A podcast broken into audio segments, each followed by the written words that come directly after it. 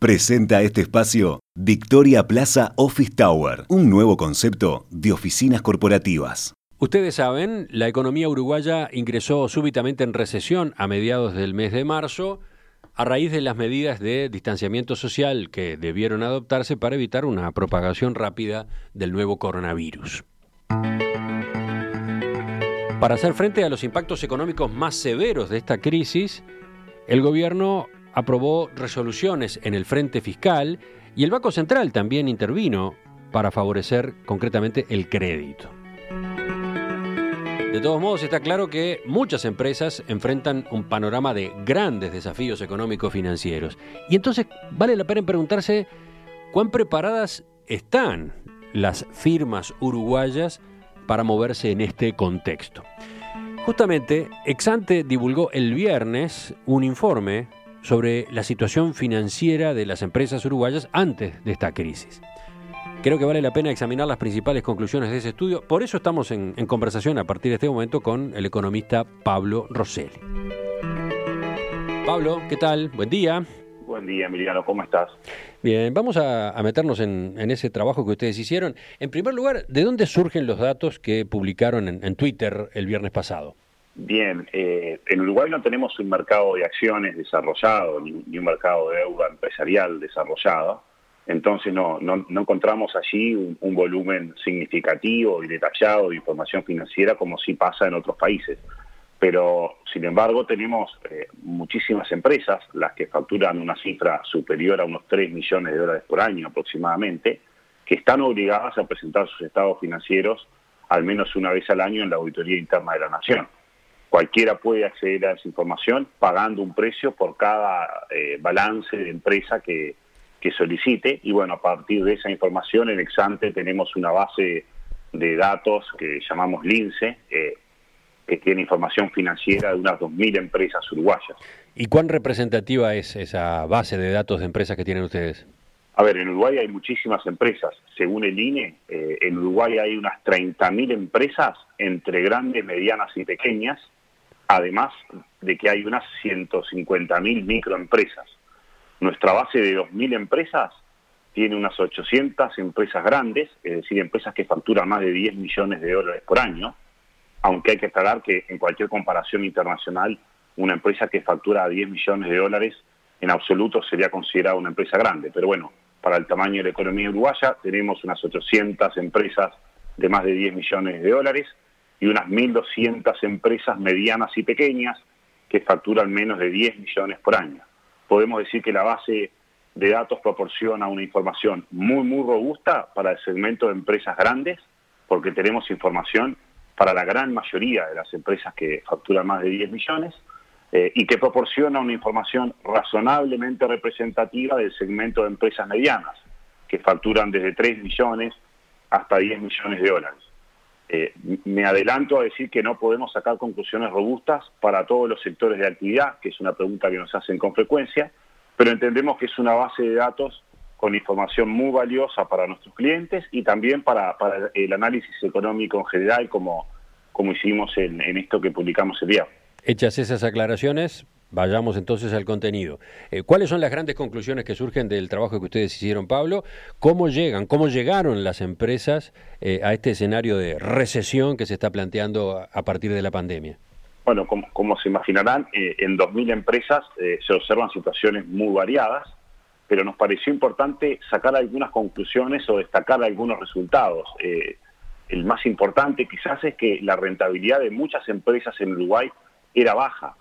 Eh, después de varios años de muy poco crecimiento económico, lo hemos comentado otras veces que la economía uruguaya se frenó fuertemente en 2015 cuando terminó el auge de las materias primas, eh, después de, de tantos años de bajo crecimiento económico encontramos muchas empresas con resultados bajos.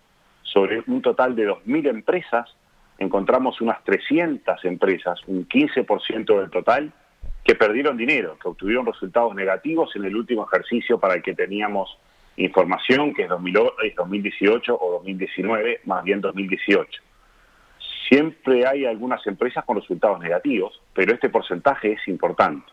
Además, hay otras 200 empresas, un 10% adicional, que obtuvieron resultados positivos pero francamente muy bajos, resultados positivos menores a 5% de su patrimonio. Eh, en la base de, datos hay empresas que llevan su contabilidad en dólares, pero la mayoría lleva su contabilidad en pesos. Una rentabilidad en pesos de 5% es muy, muy baja. De hecho, es, es, bastante inferior a la inflación, que es 8% anual, y es notoriamente menor a lo que rinde una inversión en letras de regulación monetaria, 8, 9, 10% según el plazo. Entonces, un 25% de empresas de nuestra base tenían rentabilidades realmente muy bajas según los últimos datos disponibles. Mm. En el informe también comentan ustedes la, situación de endeudamiento de las empresas. ¿Revisamos las conclusiones principales por ese lado? Sí, eh, primero tenemos que tener como una medida que, nos sirva para comparar eh, endeudamientos de, muchas empresas diferentes. Una medida habitual para evaluar si una empresa se encuentra demasiado endeudada es comparar su nivel de deuda financiera, la deuda por la cual paga un interés, por lo tanto esa deuda excluye lo que es el financiamiento que habitualmente cada empresa tiene de proveedores. Eh, la medida habitual es comparar la deuda financiera con la generación de fondos del negocio y un indicador habitual de la generación de fondos del negocio es el llamado en la jerga contable el EBITDA, que en inglés quiere decir el resultado del negocio antes de pagar intereses por la deuda financiera, antes de pagar el impuesto a la renta y antes de computar las amortizaciones por el desgaste de las plantas y, equipos. Eh, aunque no hay un número mágico, porque, porque hay muchas variables a considerar al, momento de evaluar ese ratio, en qué industria se opera, cuál es el crecimiento que tiene el negocio, entre otros, eh, tomamos como una referencia endeudamiento alto cuando esa relación supera tres. Una empresa que debe el equivalente a tres años de su generación de fondos, la consideramos un endeudamiento elevado, que es un criterio bastante estándar en la profesión. ¿Y cuántas empresas se encontraron así, con endeudamiento elevado? Bueno, encontramos unas 300 empresas con, deuda financiera alta, eh, porque la deuda superaba tres veces su EBITDA, pero además había unas 100 empresas que teniendo deudas financieras simultáneamente tenían un EBITDA negativo, es decir, no generaron fondos. Por lo tanto, teníamos unas 400 empresas en, alguna de estas dos situaciones, un 20% del, del total. ¿Con cuántas reservas o con cuántas disponibilidades operan las empresas, Pablo? Eh, o dicho de otro modo, ¿cuánta caja tienen las empresas para aguantar un freno de la actividad económica como el que ahora estamos viendo? bien, ahí, a ver, las situaciones son muy variadas de una empresa a otra. Hay empresas que tienen mucha caja, eh, mucha caja, pero contrariamente a lo que se suele pensar, muchísimas empresas operan con poca caja, porque en tiempos normales contar con, con disponibilidades es financieramente costoso. Las empresas están pagando intereses por su deuda, no quieren tener disponibilidades ociosas.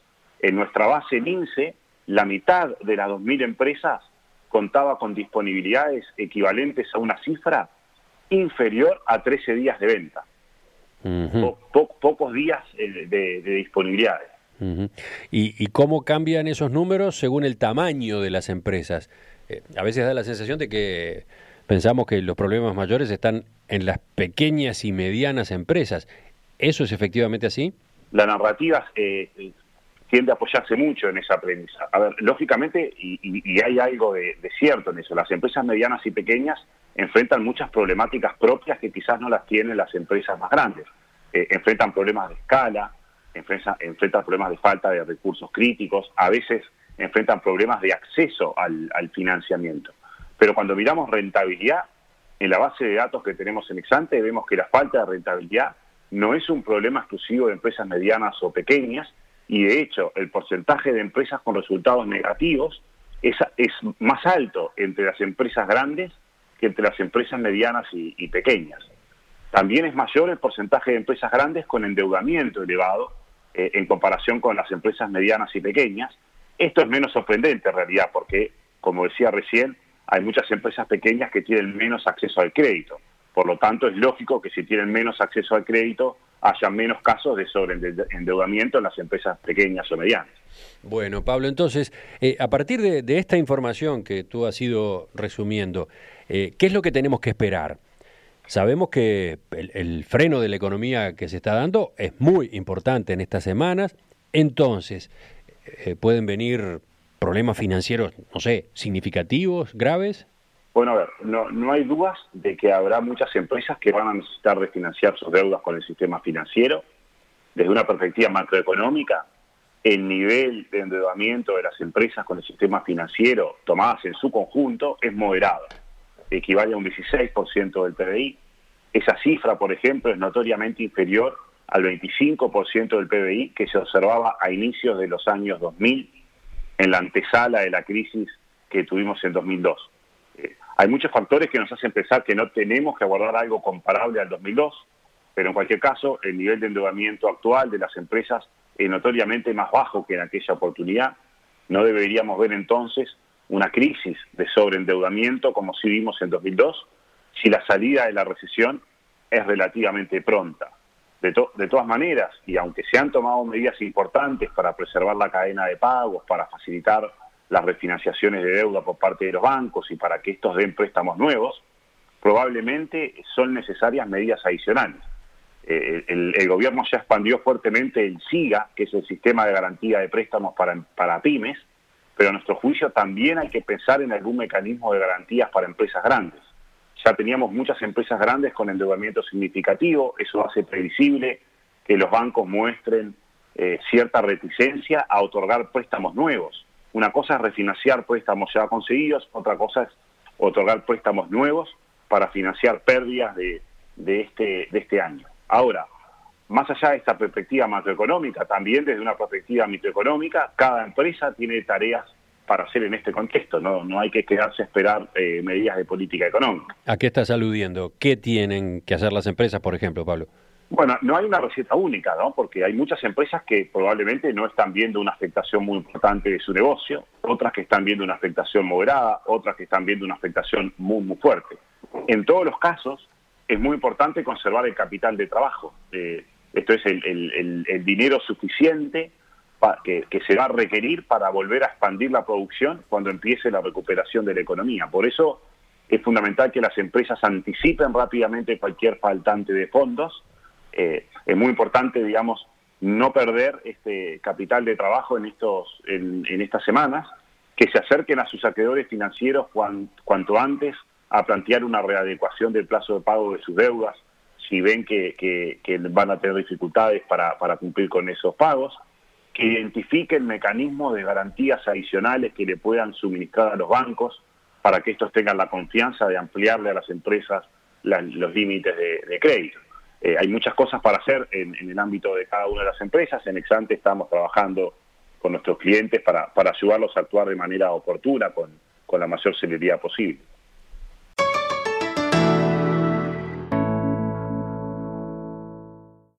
Hemos estado conversando en estos minutos en perspectiva con el economista Pablo Rosselli. Eh, aprovecho, Pablo, para avisarle a nuestros oyentes que el informe de Exante, este que ustedes difundieron el viernes y que ha estado en el análisis de hoy. El informe, con los gráficos correspondientes, eh, está disponible en el sitio web de, ustedes mismos, de, Exante, pero también va a estar en, nuestro sitio, en perspectiva.net, ya dentro de un rato a lo largo del día, al mediodía, por ejemplo, ¿no? Muy bien. Este, junto con, la grabación, junto con la transcripción de esta conversación, también está disponible el acceso a esa documentación. Pablo, gracias y hasta la próxima. Bueno, nos reencontramos pronto. Que pases muy bien. En perspectiva, ideas, debate y tendencias, también en las redes sociales. Seguimos en Facebook, Instagram y Twitter.